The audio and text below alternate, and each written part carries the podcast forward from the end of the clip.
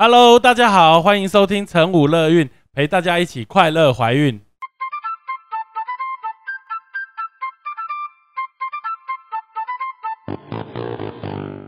我们与来宾什么都聊，聊怀孕有的没的大小事，聊你的心情开心不开心。而聊这些最重要的是要让你知道，怀孕的你其实并不孤单，有成武乐运陪着你一起过哦。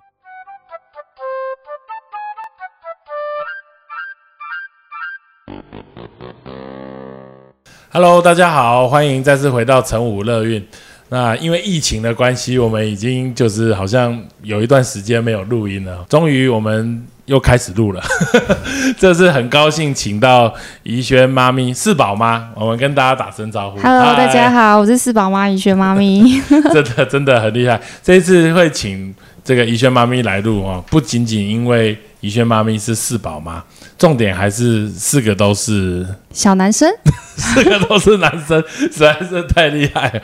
还有一点哦，就是其实我们呃，因为我们之前有访问过三宝妈咪啊，然后呃，就是。多多个孩子的这个妈咪的心路历程，也有跟大家讨论过。那会请怡轩妈咪，最主要是因为怡轩妈咪呃生了四个，而且一个比一个要早。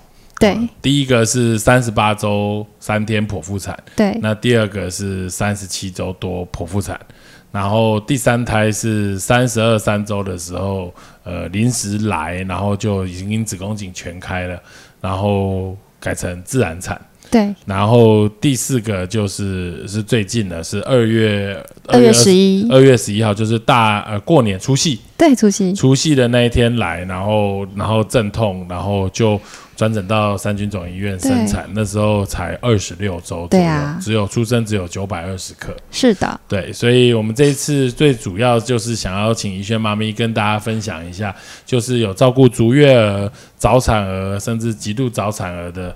这一些的这个心路历程，那当然还有一些有第第四胎的这个弟弟，他现在也才刚出院，然后还有很多在追踪，所以呃这个部分来说的话，就是真的很感谢怡轩妈咪就愿意来跟大家嗯分享，因为我觉得早产儿绝对对于一些妈咪来说，嗯她绝对是一个。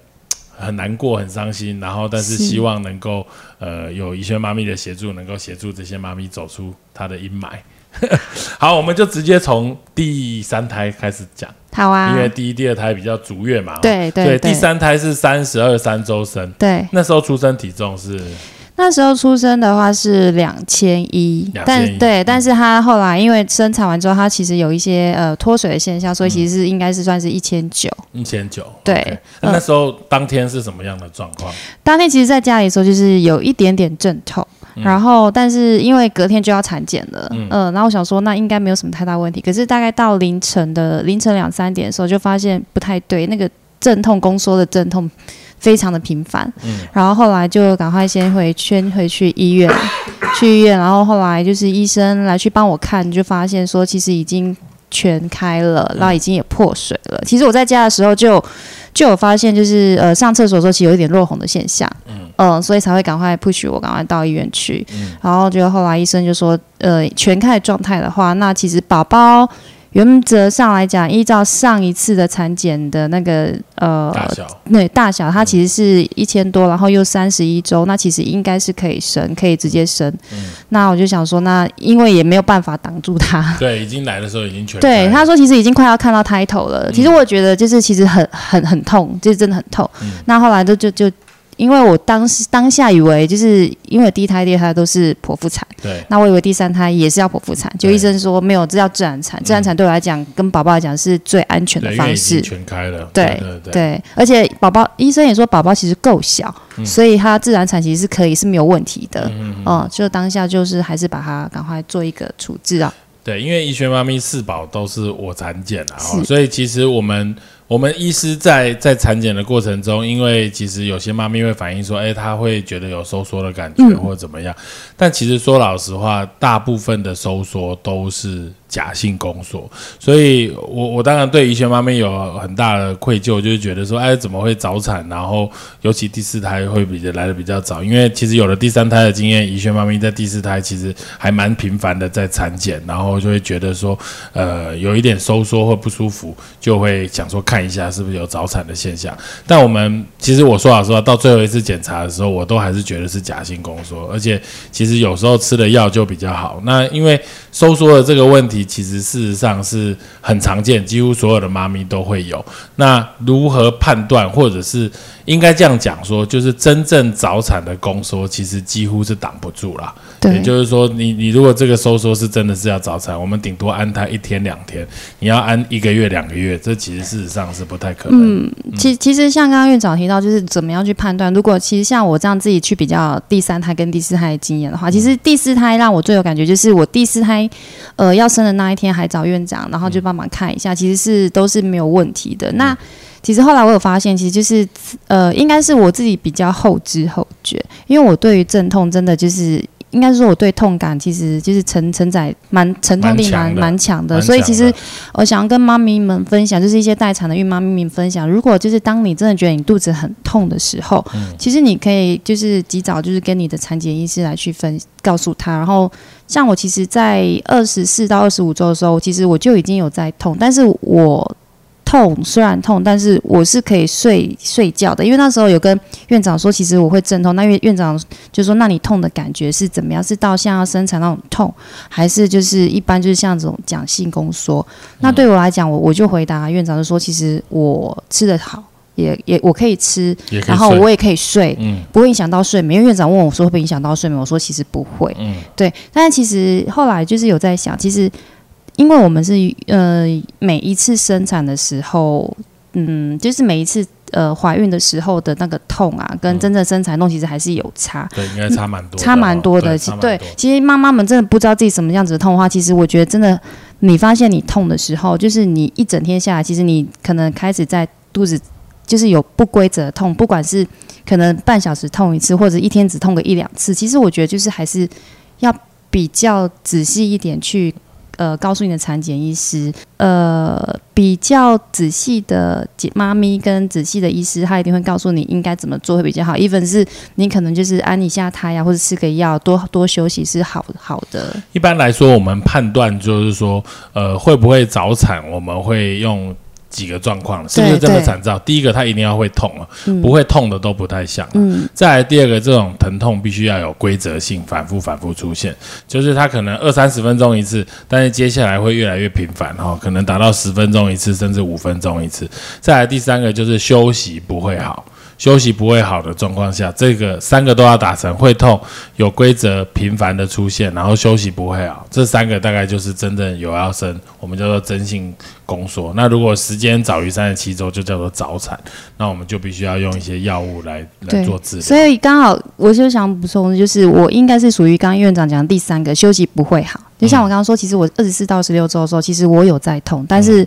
呃不，我吃了吃了药之后，其实真的不会痛。可是药效一过没多久，我可能还会痛，然后或者是我一整天，呃，会痛个三到四次。其实这这对我来讲，其实它应该就是休息不会好，只是但是我自己可能呃不够仔细，所以没有立即到医院去。所以如果妈咪们真的有这样的情形的话，可能真的还是要告诉医生，对。嗯因为其实像刚刚院长分享三个的状况的时候，其实我觉得只要你有一个重，你就应该赶快去了。嗯嗯嗯嗯，对，好，所以那真的在生在阵痛的时候，后来两个都没有打无痛，对不对？嗯，有老三有打无痛，老三有打无痛，来的时候全开有打无痛。对对对。那你觉得自然产跟剖腹产的差别有没有什么不一样的？其实自然产、剖腹产的差别，对于我来说啊，嗯在应该是说在院长他们的那个呃医疗体系里面，就是在院长那个执刀的那个方式，还有在核心生，其实真的都不会痛，嗯不管是剖腹还是自然产，其实都不会痛。嗯但是如果真的这样比较下来的话，其实自然产是对妈咪来讲，其实是最轻松、没有负担，的。恢复会稍微恢复。很好，因为那时候我我一一自然产完之后，就是回到恢复室就直接下床那边走来走去，后来出生是两千一百克嘛，两千一百克，对、两对对。那剖腹产的话，因为其实呃要等麻醉退再下床，然后其实还是会有一点伤口，就是肚子会沉沉的感觉。可是嗯，自然产是完全不会，完全就是很 OK 的状态。OK。嗯那第第三胎小朋友出生是三十一周多，三十二周，三十二周对，然后他后来大概住了多久才出院？他其实，在核心住院住了大概十二天，然后在保温箱住了四天。哦，所以出生也才三十四周左右，就呃就出就回家了。对，其实他可以在更恢复算很快。对他其实可以更早回家，可是因为核心的那个呃医护人员他们就有帮我评估，因为他们就是很 nice 会问我说，哎，宝宝之后是跟你在月子中心，还是你要自己顾？那因为我说我要自己顾，那他们就是很谨慎说，那就是帮你养好一点，养大一点，再让让你带回家。一般嗯，一般大部分的出院体重会抓在两千二左右，对对对，然后周数甚至大部分都会矫正年龄周数大概会到三十六周对左右出院，这个是大概一般早产儿大概。平均的出生体重两千二，相对的周数大概会校正到原本怀孕周数大概是三十六周，所以我刚刚说你出出院等于才三十四周，对对，算是非常厉害。对对对，但是因为他体重其实有回来了，他快两千四的时候，其实两千的时候。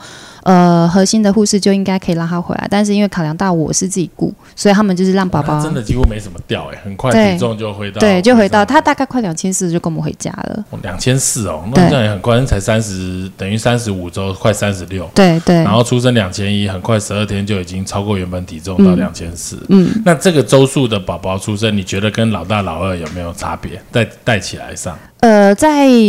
坐月子期间那两个月的期间其实有差，因为他虽然他体重很快就怀，可是他明显差异就是他喝东西比较慢，比较慢。有后来有问医生，有回回去问一下吴医师，吴医师说，因为他是早产，因为当然他虽然他虽然就是恢复的很好，可是他还是有定期的回去追踪嘛。那满一个月的时候就回去，然后就有说是因为他呃。就是他的肺部，就是呼吸、吸吮能力还是比较比较慢一点，因为他就是你要把他把他想象，他其实还是在你肚子里面的感觉，所以他的那个力道没有这么的强。所以当每次大家回家，就是大家回家每次喝奶的时候，他其实就是要喝好喝满三个小时。喝一次奶要喝三个小时，对，然后是一直都在喝奶。对，然后因为四个小时喝一次嘛，那喝完 喝完三个小时，拍个半小时，然后休息半个小时，你。你以为他可能真的就就饱了，然后就是是是妈妈想说可以怠惰一下，就没有他。就是四个小时之后，他会再叫你起来，他会他会喝喝三个小时，有点夸张，很夸张。后来对，后来我就真忍不住，就是当我带回来的第二天吧，我就打电话回去问核心的护士们，护士说：“妈妈，对他就是这样子哦，你要有耐心哦。”我说：“哦，好，谢谢你。”太夸张了。对，哇，那这样什么时候到？大概到他多大？神奇的就来了，足周满四十周，所以回去一个月。对对，就像院长，你看他是他三十二周出生嘛，嗯，那我带回家自己就是我两个月后就要回去上班的，然后。后我就是满两个月后，当刚刚好就是八周，是不是四十周？对，然后要准备把它交手 pass 给我的公婆。白天的时候，我就想说怎么办？他喝奶喝这么久，公婆行吗？就刚好满四十周那一天，噔噔，他就三小时瞬间变成二十分钟，谢天谢地，太神奇了，谢天谢地。对，所以也就是说，老三基本上就是他除了吃奶这个问题，你再带起来来说的话，嗯，好像没有什么特别。没有没有，他其实就是跟足月的孩子们都一样，他也。没有特别补充其他营养剂，完全不用，因为他的一些追踪跟那个发展其实都还蛮不错。他只有喝奶慢而已，其他都很好。到现在大概两岁多一点点吧。对他上个月底刚满两岁，刚满两岁，所以在各个后续的这个每一个月份的成长里程里程碑，应该都都没有。他就是超前，超前，对。哎，他这样子也是要用矫正年龄啊？对，他也是用矫正年龄，就是呃，他其实呃，每一次回诊的时候，医生都会一开始的。前半年回诊，医生就是巫医师他们啊，或者是戴军福医师都会来去帮他用脚铃来去看。可是当满半年之后，他们说其实他不用，他不用再用脚铃，他要用正常的年龄了，因为他发展的太快了。对我感觉这样子发展是是很很厉害的。对，因为三十二周还算是蛮早的。对，早在也有可能是因为他前面有两个哥哥，因为哥哥们年纪，因为我四个宝宝其实年纪都很很相近。对，五年内生了四个。对对对对对，好强！你看他眼睛长这么大。没有，我本来想要在核心达成四连霸的，超超强。对，结果老结果老师太早出来，就没有办法在核心四连霸。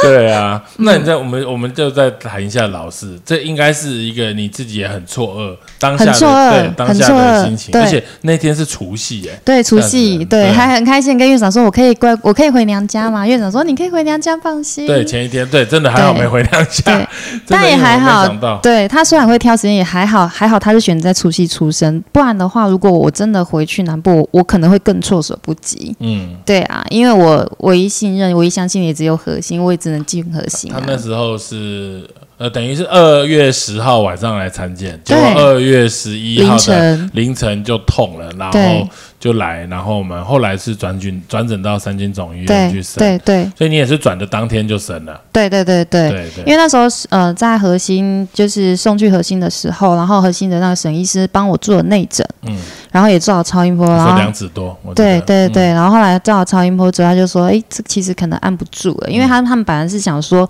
如果帮我打了安胎针，然后再来如果按得住的话，是可以就是送三种做一些手术，先安能安一天两天，就对对宝宝来讲都是好的。对。，嗯，对，但是后来他有说，其实这可能按不太住。那加上宝宝其实，呃，照那一天的那个产检的情况来看，他应该没有到一千克，所以还是要得转去有那个 ICU 新生 ICU 的大型医院医疗院所才可以接生，最后出生是九百二十克，九百二十克。九百二十克，对，然后所以这个出生就算我们定义上叫做极度早产，极度早产，极度，早产。极，度早产，二十八周之前，然后体重不到一千克，对对这个叫极度早产儿。对。那当下你的心情跟感受？当下我的心情，我知道在家里的时候，我其实有在想按不住了，嗯，对。然后我去到医院的时候，还想说不好意思，希望就问沈医师说按不按得住。沈医师就是很 nice，就说嗯不要急，没有关系，我们先看看，如果真的不行的话，就是还是要把它生下来。嗯对。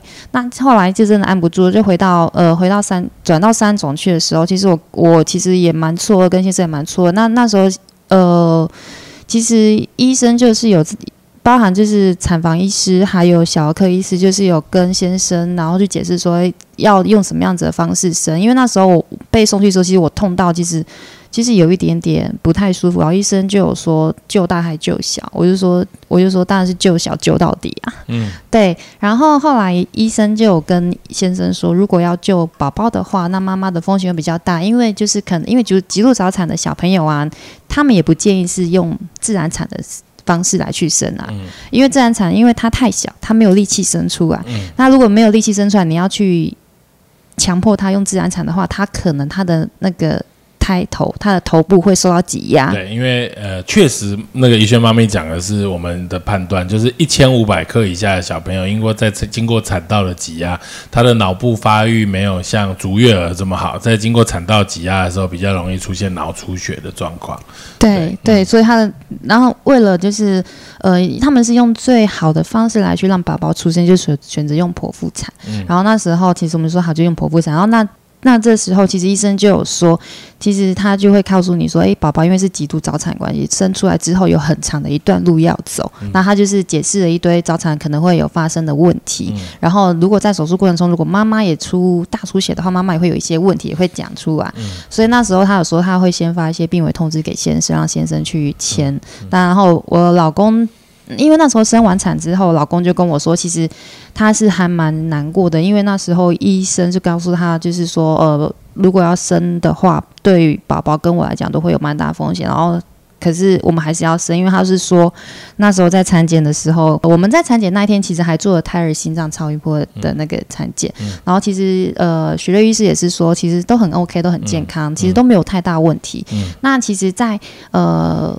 几个小时以前，宝宝都是 OK 的，可是却几个小时后就要面临这个重大抉择。对，对，其实对对他来讲，对先生来讲，其实是天人交战。嗯对啊，那但是我们不管怎样，还是把他生出来，因为毕竟都是我们的孩子。嗯那医儿科医师也有也有去看到，就是我们的那个嗯一些无奈，他就说，其实呃，我如果他可以生出来，还是要让他生出来，因为其实，在法规来讲，其实呃一定的周数以后。然后加上他其实是有生命迹象的宝宝，救到底了。对，就是要救到底。对对对对对，对那我们就说，我们当然救到底，只是因为他告诉我们一些风险，然后就是希望就是，但你在生产完之后，你要去面对的。对，宜轩妈咪讲的这个状况，确实是对于一些极度早产儿的爸爸妈妈就会有一些这方面的考虑。那我我们我以以一个妇产科医师，我们在判断早产儿，因为有些像宜轩妈妈是临时的状况，这种生产有一些是胎盘功能不良啦，或者是有自体免疫疾病，小朋友他会长不大，血流不好，有时候必须我们要面临被迫早产的状况。那我们会有一个呃观念啊，再说的话就是满二十八周。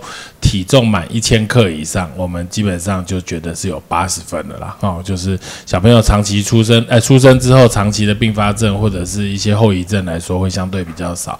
满三十二周，体重有达到一千五、一千六以上，基本上是一百分。也就是说，三十二周之后生的早产，基本上它跟一般足月儿其实没有什么差别，就像我们家老三一样。对，所以医学妈咪她。他分享了一个是满三十二周，一个是早于二十八周之前。这两个早产儿，三号三弟那个三弟跟四弟在带起来上就有很大的差别，很大差别啊，很大差别。因为像呃老三出院的时候，我们只要就是遇到只是他呃喝奶喝的比较慢。而已，其实其他都没有太大问题，包含他眼睛也追踪过，产后一个月，呃呃，生完一个月出院一个月有追踪，也都没有问题。可是老四啊，因为他在医院的时候。他其实呃，从他出生然后到回家，其实他在医院待了快三个月。他是五月九号，上上礼拜才出。对对对对，从二月十一一直住住到五月，对，快三个月。嗯。那为什么会没有办法回来？是因为他有他的肺部发展的不成熟。嗯。因为当然那时候在核心的时候有打了一针肺泡剂，那其实到三种也有打，但是因为真的太早了。对他两针两针只吃了一针，那真的对他就像刚刚院长分享的，他其实在他是二十六周又又没有。满一千，所以对他来讲其实是很辛苦的。那其实他在三种的这这这段时间，其实他面临了有一一出生，大概出生五出生第六天，他就面临了一个心脏肺动脉的手术。嗯，然后后来动脉导管对动脉动脉导管手术。嗯，然后在呃出生两个月的时候，呃又遇到了眼睛视网膜病变，又动了一次手术。嗯嗯。那还有就是脑的部分，现在想说不要经过自然产，但是剖腹产还是有看到一些状况。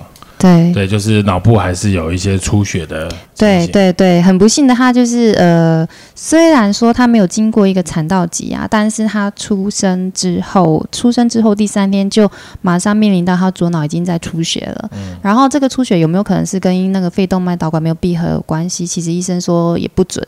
嗯。但是他说他真的就是有这个问题。那因为呃出血他有一级、二级、三级、四级，那慢慢的已经来到二级，他们希望就是他不要再扩散开来。结果大概。出生满两个礼拜就已经到了三级，然后变成右边的脑室也对，右边脑室也跟着也出血了。那很快，大概出生不到一个月，就是左右两边的脑室的出血都已经来到了三级。嗯呃，但是虽然到三级，其实一开始我们也是很担心。那我们其实就是告诉医生说，其实我们不是医生，那只要。你们觉得可以做的，我们都会来去为他做，包含就是呃动手术，或是用一些药物来去控制治疗。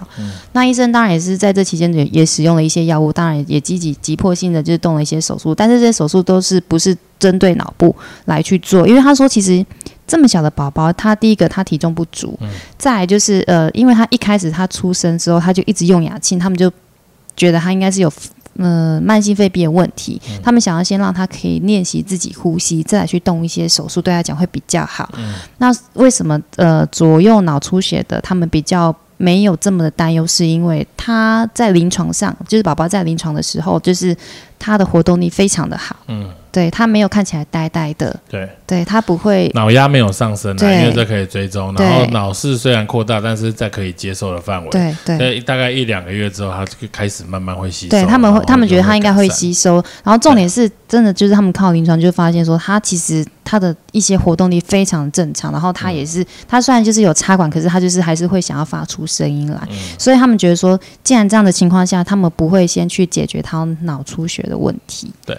嗯，庄中还有在碰到疑似胆道闭锁，对对对对，这段也可以跟大家分享一下。就是他有白大便，就是对对白大便，加上他的肤色非常的深，然后就是还有还有就是他，因为早产儿就是定期会去早产儿，其实他们会有一个比较常见的问题就是会贫血，所以他们要一直输血。嗯呃，然后所以他其实，在医院的时候，他可能就是几天会输一次血，然后顺便抽血。抽血的时候，他就会去验他的一些数值，就会发现他的有些数值在肝胆这一块其实有异常。对对，然后再来就是在异常的同时，又发现到他就是有呃白大便的情形。最主要，我先跟大家解释一下，就是所谓胆道闭锁，我们的上厕所之所以会有这个有颜色的大便，其实事实上有一部分是胆汁造成的这个状况。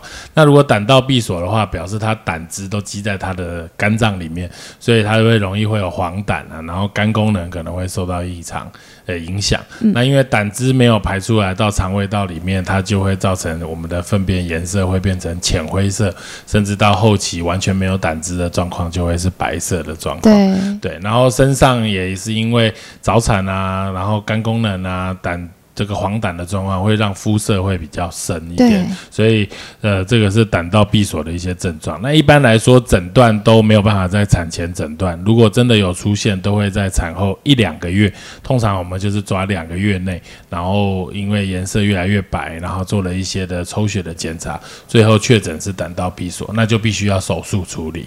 那还好，后来不是。对，还好后来不是，因为后来他后来他的那个白大便的情形有改善，因为医生就是有马上先让用药，用一些药去来去先药物治疗，嗯然后后来。当他可以大一点的时候，帮他做超音波、腹部超音波，因为做宝宝做腹部超音波，他必须要空腹。但是因为对于他们这种极度早产的，包含老三在内，为什么就是刚分享他其实呃喝奶喝一次要三小时，然后他四个小时就要喝，我们还是要让他喝，是因为他们就是要吃营养进去。对，一一定要先把他养大，养对大他能他才能够去做一些检查，或者是让他的一些发展变得更好。对，没有错。还有刚刚讲到为什么早产儿会容易会贫血哈？那贫血最主要的原因就是因为是早产，所以他的骨髓啊、造血细胞的发展都没有这么好。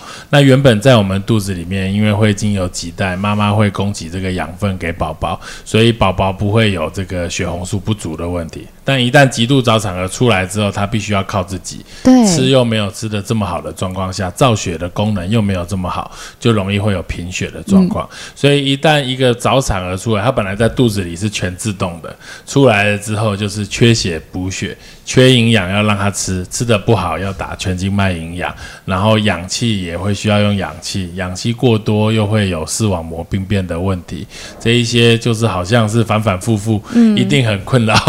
困扰爸爸妈妈，对，你对会不会觉得每一次这个去看他，或者是医院打电话来，就又是一个又是一个折腾？对，去看他，其实呃会想看他，但是看到他身上插满那么多管子啊，嗯其实会蛮心疼。但是觉得说，呃，看他对对他对他来讲，其实是一件好事情，因为就是透过母婴。的那个联系的关系，可以让他发展的就是会变得更好一些些。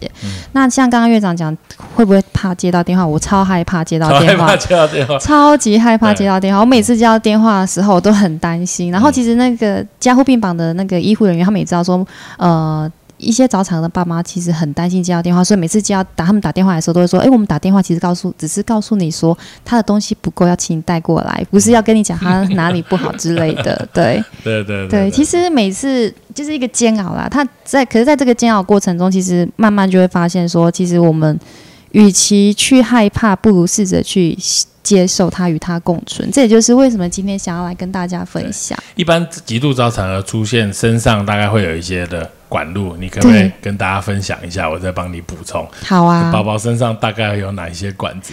宝宝上面就当那时候生生出来的时候，他其实就直接插了那个气气管内管对，气管内管，嗯然后还有就是呃口胃管，对，口胃管是要反抽，看看它是不是有消化。对然后一方面也是为了要消除一些胃里面空气打进去的气体。对，嗯然后还有侦测他那个呃血氧浓度的一些那个侦测的那个仪器，嗯。就是还有呃点滴吊点滴静脉静脉静脉点滴，对静脉点滴，对，甚至还要打全静脉营养，所以会给他打这个中央的这个粗的血管的对。这个路径。对对对对，然后还有就是那个要埋针，就是方便他抽血跟输血。对，就是那个动脉的导管可能会用，还有有一些他要维持一些血压，对会打那个升压剂。对对对嗯对对，所以身上至少这样一算，就是有五六根管子。大概有六根。对啊，嗯，就小小的身体，就生命斗士，正港的男子汉。哎，第第一个拿掉的管子是什么？有没有印象？没有，我我没有太大印象，因为医生他的管路真的太多了。然后其实每一次每一次医生都会，应该是说。呃，他今天今天接到电话，告诉说，哎、妈妈，他今天很棒。然后我们今天可能试着帮他把他的氧气调低一点，然后把他的呃静脉的那个点滴拿掉，你就会觉得很开心。可是隔天你就接到电话说，哦，他今天状况不好，我们再把他接回去。就像之前我比较，其实我比较呃有一点点难过，的就是他气管的问题，因为。呃，他们试着把他气管拿掉，拿掉就让他好一点点。然后拿掉之后呢，就有就比如说有一天他跟我说，他可以拿到气管，这个对他来讲是好事。那拿掉之后，隔两天说我们要再把它插回去，因为发现他有一些痰的问题，所以插回去的话，对他来讲，我们他们医护人会比较好清痰，对于宝宝来讲，呃，也比较舒服。因为如果你痰卡住，你就是可能会缺氧的，即使给你氧气的话，你可能也没有办法。嗯、所以其实就是会很煎熬，就是心情像坐海盗船一样，这样浮浮载浮沉，起起伏伏的你有你有。没有印象他他的那个气管内管什么时候拔掉？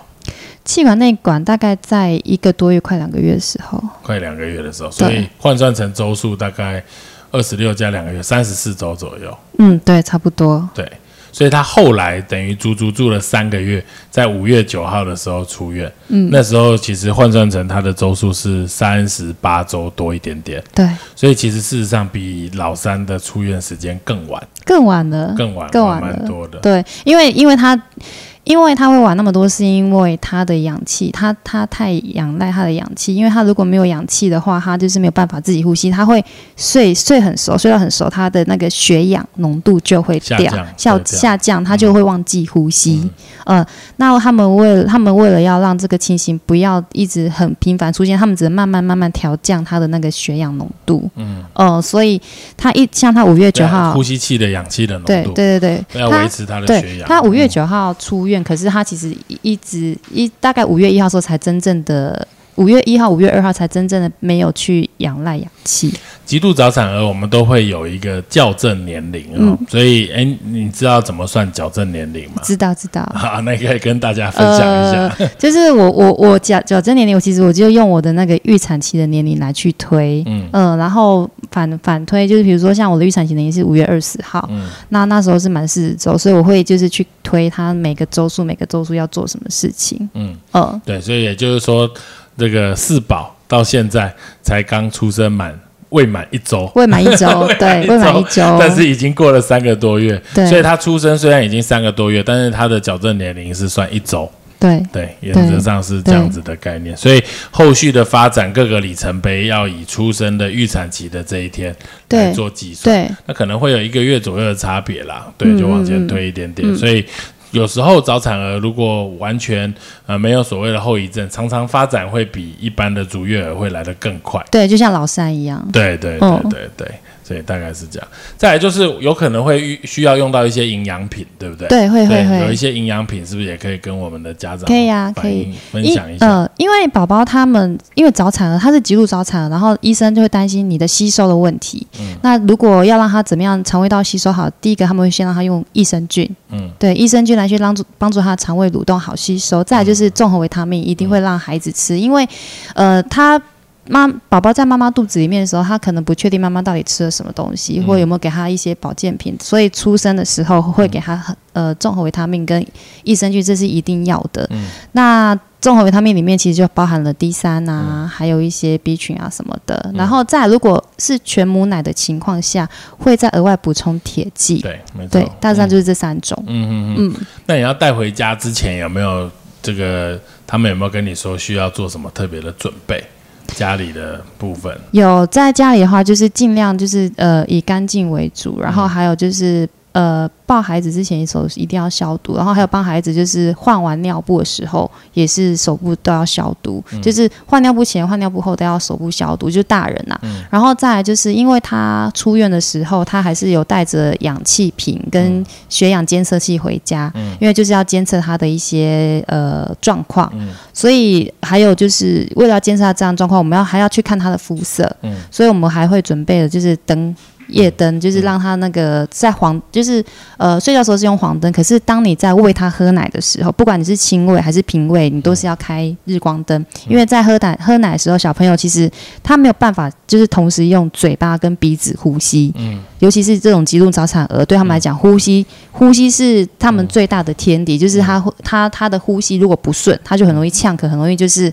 没有办法，呃，很顺遂的继续一直下去。嗯，所以就是在他喝奶的时候，我们就要去观察他的肤色。嗯，然后就是再来的话，就是嗯，因为我们前面有三个小朋友，他会尽量就是因为小朋友也有上学了，然后会希望就是小朋友跟他会做区隔，然后孩子一定就是。早产儿的宝宝一定要有自己独立的床，嗯，千万不要就是跟大人共床。对，因为小朋友不管是不是早产儿，你即便足月出生，小朋友基本上他都免疫力都很差，然后他对于几乎所有的东西都没有抵抗力，对，所以我们才会需要有疫苗的注射，在出生后一个月、两个月、四个月、六个月都有安排疫苗的注射，包含现在五个月会多了一个这个卡介苗，所以呃，早产儿的出生，它相对来说身体的抵抗力又比足月儿更差，那。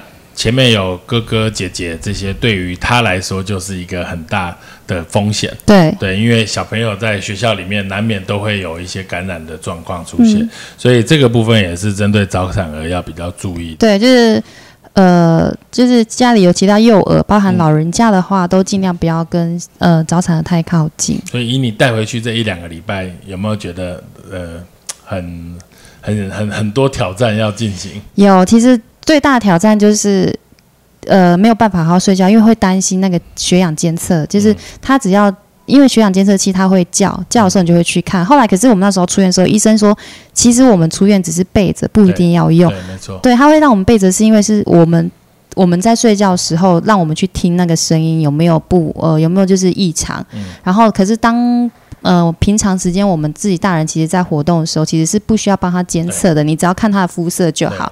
不然的话，我们会太过于仰赖机器，反而是一件不好的事情。会会太太些，就是反而会会太困扰了。对，会矫枉过正。对对，嗯，真的就是我要讲矫枉过正，讲不出来，口语程度太差。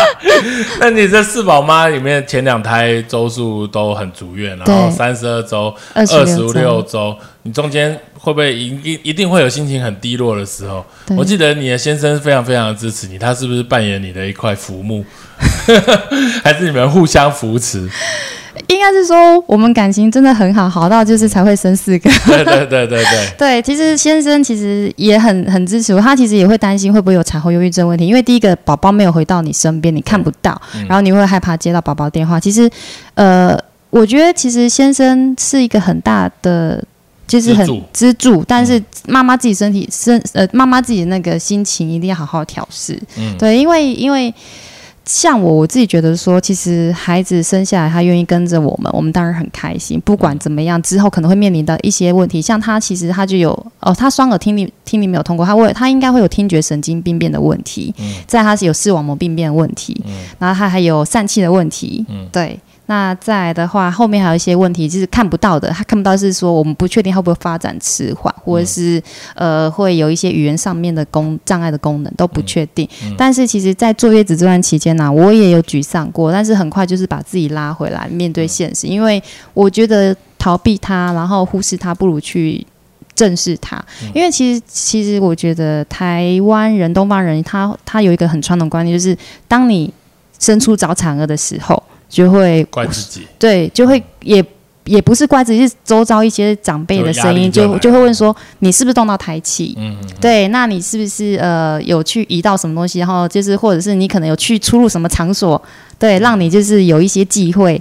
对，那这当你生完小孩，其实孩子不在你身边，然后你遇到这种状况的时候，你听到那些声音，其实你会很沮丧。对，对。然后还有就是他问说，为什么你会生出早产儿？对。然后会说产检怎么会没有发现什么的？不知道为什么。对，对。后来我就觉得，我我其实也不会去问为什么。我觉得说。因为与其问为什么，不如就是怎么去学着去面对它。其实，其实大部分的早产根本的原因还是最有可能是感染。嗯，但是如果没有感染的状况下，为什么会早产？其实真的有时候连我们都不知道。对啊，尤其像你的第四胎是前一天才有产检，隔天就突然生了，还真的不知道为什么。而且我们也有碰过，今天做高层次超音波，而且我很确定两子宫颈长度是正常，隔天就生了，这也有碰过，而且。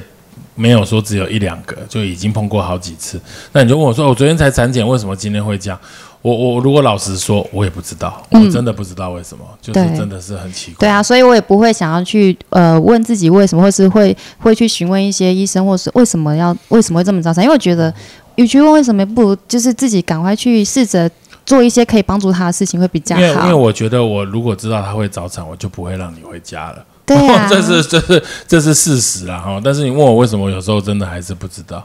不过照顾早产儿真的不是一条很轻松的路啊。其实不是啊，其实不会很轻松，但是我觉得就是要一定要够开心，自己要开心，要面对它。正向，正对向，正能量。对啊，怡轩妈咪充满了正能量，嗯。今天真的很高兴哈，有那个怡轩妈咪可以来跟我们 Parkes 的一些听众分享一些照顾早产儿，不管是极度早产儿或者是三十二三周的这个呃所谓一般的早产儿的这个部分，也能够希望呃就是大家都能够顺顺利利的生产。那如果一旦碰到了这样子的状况，呃，我们就遵从医师的指示，儿科医师的帮忙，嗯。后续各个发展的里程碑，其实我想啊，照顾早产儿的妈妈，她的压力哈、跟生足月儿后面的里程碑，其实事实上是一样的。因为后续即便你正常的生，你后续还是会碰到有时候里程碑会比较慢。那你就哎问为什么？那你你你你其实我们也真的没有为什么，就每个人的发展就是不一样。所以我我其实有两个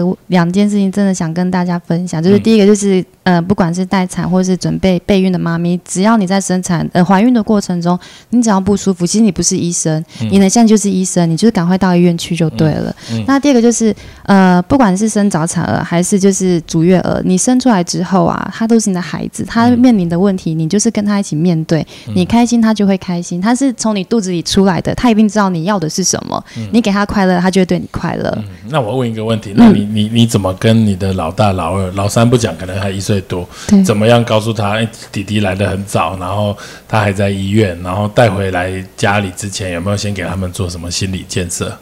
也没有哎、其实我 对，因为我我我每我就是每一次怀孕的时候都会直接在家里就直接掀肚子说他们就是你弟弟，嗯你们就是有这么多弟弟，对对对对，所以他们都会知道说妈妈你肚子有弟弟，我说对我肚子有弟弟。那我要去生的时候啊，其实。呃，因为我们家我其实我我每一餐都生很近，那其实我会跟大哥要呃跟大哥二哥还有老三其实也知道了，也都知道他们他们的弟弟，就是那时候生完之后，我会请老公跟他们说，妈妈在医院里，然后弟弟都没有回来。然后当我回到家坐月子的时候，他们也说弟弟还没回来。我说对，弟弟在医院，我会给他们看照片，让他们知道那个就是他弟弟。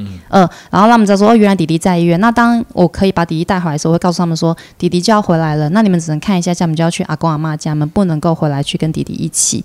等到弟弟 OK 一点的时候，我们再过来，这样子。那后来弟弟比较 OK 的时候，就是他们就都有都有回来了。